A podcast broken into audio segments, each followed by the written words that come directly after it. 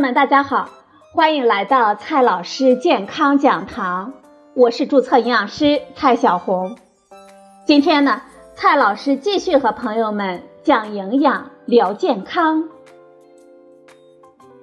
今天我们聊的话题是香椿。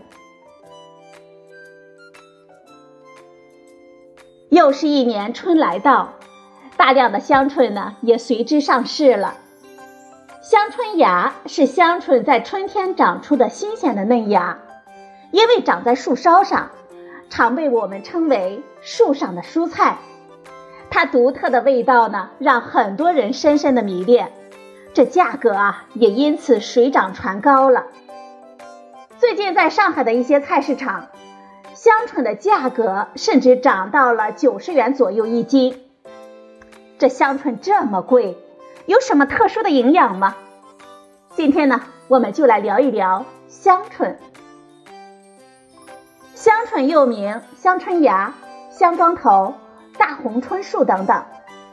香椿的特殊味道来自于其特殊的挥发物，包括铁类、倍半铁类等物质。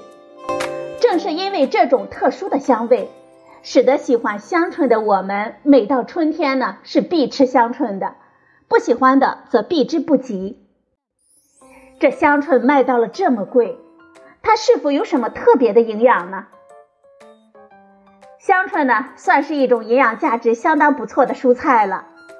香椿富含钾、钙、镁元素，维生素 B 族的含量在蔬菜当中也是名列前茅的。还有一些研究发现，香椿对于预防慢性疾病是有所帮助的。其中含有抑制多种致病菌的成分，以及相当丰富的多酚类的抗氧化的成分。不过啊，这香椿呢也没有什么特别的。很多文章所说的香椿有各种保健养生的作用，什么抗肿瘤、降血脂、降血糖什么的，这就属夸大了。其实香椿没有那么神奇的功效，它只是一种口味独特的时令蔬菜。一年当中呢，也就春天的时候我们吃几次，每次呢也吃的不多，谈不上有什么特殊的作用。虽然美味的香椿总是让爱它的我们舍得掏空腰包，但是呢，你知道吗？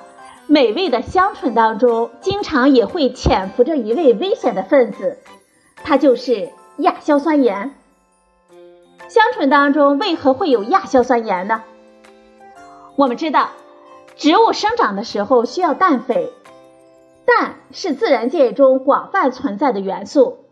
植物吸收环境中的氮，通过复杂的生化反应，最终合成氨基酸。在这个过程当中，产生硝酸盐是不可避免的一步。在植物体内，还有一些还原酶，会把一部分的硝酸盐还原成亚硝酸盐。实际上，所有的植物当中都含有硝酸盐和亚硝酸盐。亚硝酸盐呢是具有一定毒性的。毒理学的分析显示，亚硝酸盐具有一定的急性毒性。对曲齿动物来说，其半致死量为每千克五十七毫克，而且它还会增加癌症的风险。因为亚硝酸盐与蛋白质分解产物在酸性的条件下发生反应，容易产生亚硝胺类物质，而亚硝胺呢是已被公认的致癌物。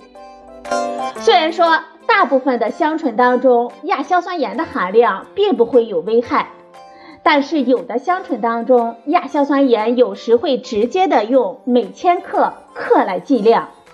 以前就发生过因为误食香椿而导致的亚硝酸盐中毒的案例，怎么办呢？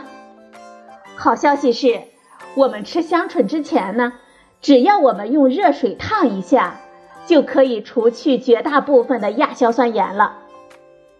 比如说，有研究显示，热烫香椿的时候，三十秒就可以去除百分之八十左右的亚硝酸盐。